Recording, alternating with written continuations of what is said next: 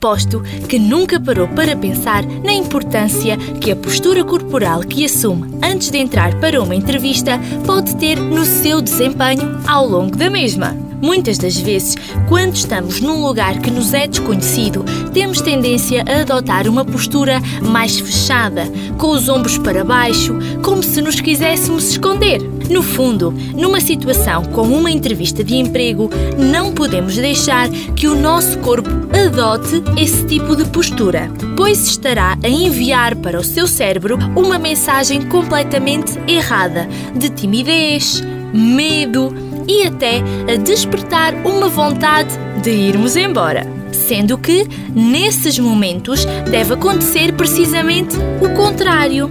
Devemos estar confiantes e seguros.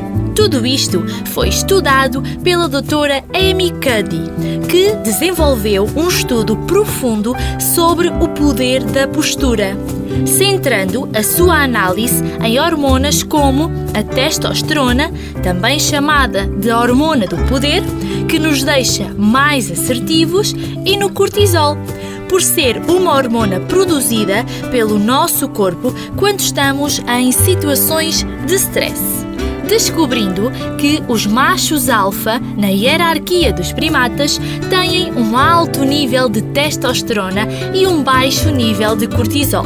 O que acontece também nos humanos que são poderosos ou grandes líderes. Chegou mesmo a ser realizada uma experiência com dois grupos em que foi retirada uma amostra de saliva a cada um dos elementos. Depois, assumiram, de um lado, posições de poder, com os braços e as pernas mais abertos durante dois minutos. E do outro, uma postura de não poder, ou seja, toda ela mais fechada.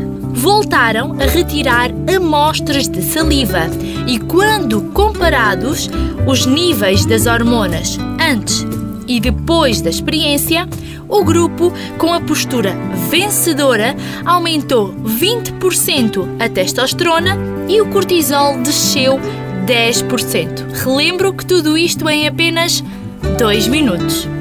Aqui está a prova de que a postura que adotamos antes de uma entrevista de emprego ou de outra situação importante tem uma influência muito grande no nosso desempenho. Agora, já sabe, opte sempre por adotar a postura do poder.